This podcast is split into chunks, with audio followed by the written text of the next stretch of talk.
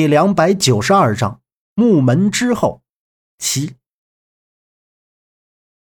之前凝固的血液虽然被绿色雾气加以腐蚀，但是随着绿色雾气停止喷出之后的雾气就慢慢的散去，而伤口再次得到呼吸，加上药效失效，又强行动用武力，血就缓缓的流了出来。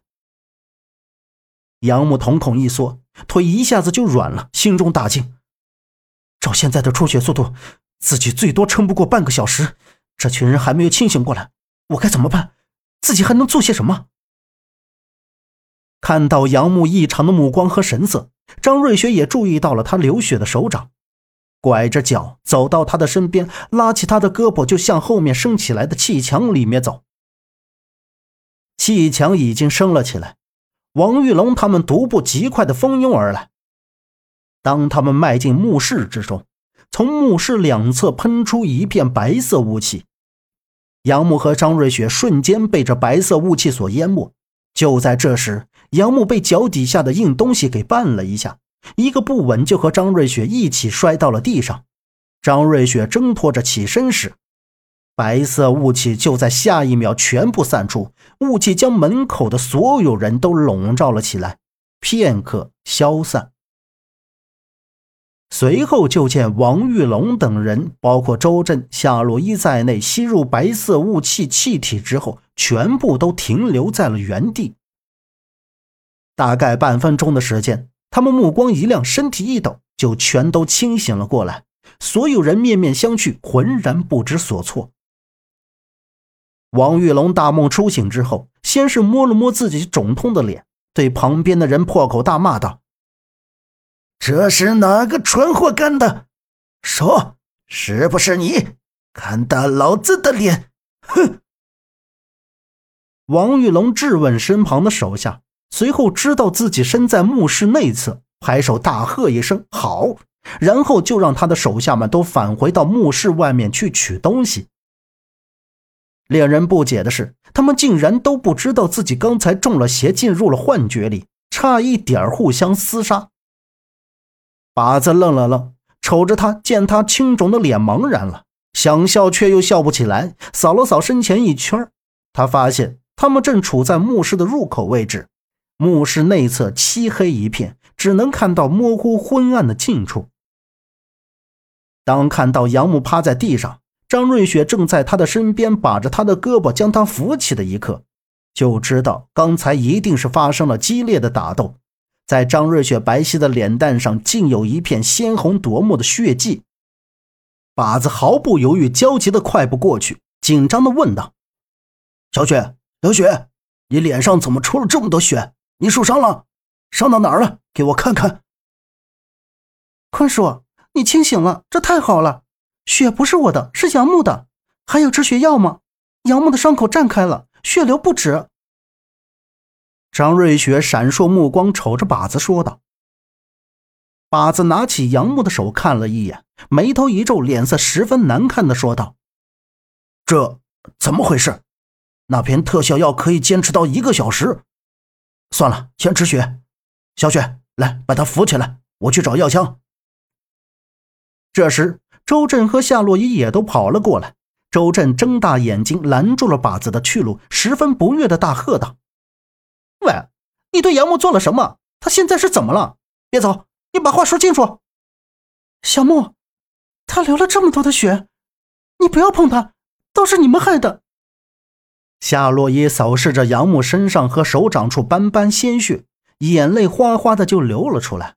猛然推开扶着杨木肩膀的胳膊，哽咽的喝道：“之前那个梦莎就挺让人烦心的，倒是在萧县的时候救了杨木一命，后来对自己也很友好，对他最初的印象也就改变了。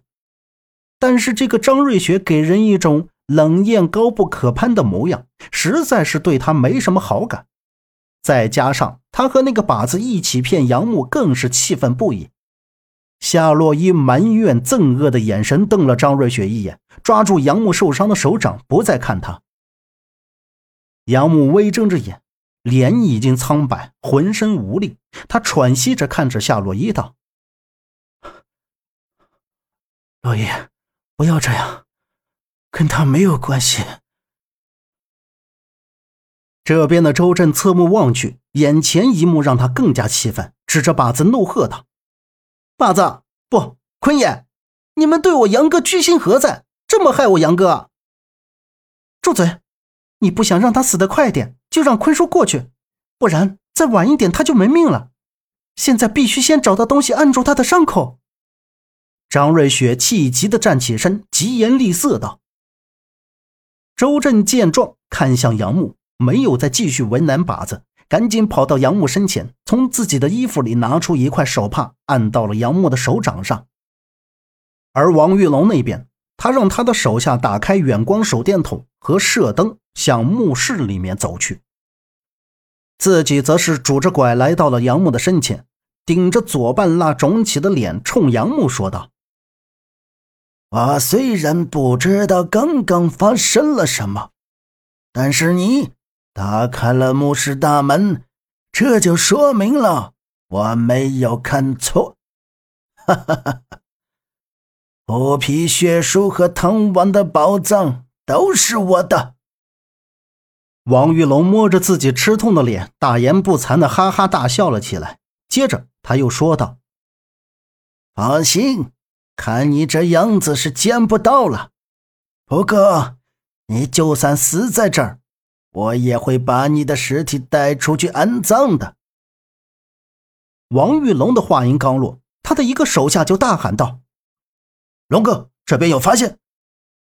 周震怒视王玉龙的脸，恨不得此刻就把他的右脸也打肿了，让他说这么晦气的话。心鼓着一股劲儿，要不是杨木拉住他的手，王玉龙铁定让自己打趴在地。看着王玉龙傲气的拄拐离开，张瑞雪的目光随着他的身影看去。把子从随行医生的手里把药箱拿了过来，他先是给杨木把了把脉，然后周震就看到他不知从哪儿找来的银针捏在手上，还让周震把杨木的袖子收上去，胸前的衣服也敞开，对着杨木的手臂和胸前一连扎下去了好几针。杨木有意识地看着自己胸前浮动的银针，似乎是起了一些作用，呼吸变得顺畅多了，但还是全身没有力气。夏洛伊看着那一根根银针，脸色十分的不好，坐靠在杨木的头边，将目光转移到了其他地方。也许不看着，感觉会舒服些，因为他晕针。周震则是呆呆地瞅向靶子。见他用针的方法很是流畅，这样娴熟的动作怎么也要十几年。看样子靶子还真不是普通人。正用异样的眼光看着靶子的周震突然说道：“你还会这个？他这样特殊的病，你能治好？”靶子捏住手中的银针，捏了捏，说道：“他的怪病我可治不好，但是我知道。”只要止住他的血，他就没有性命之忧。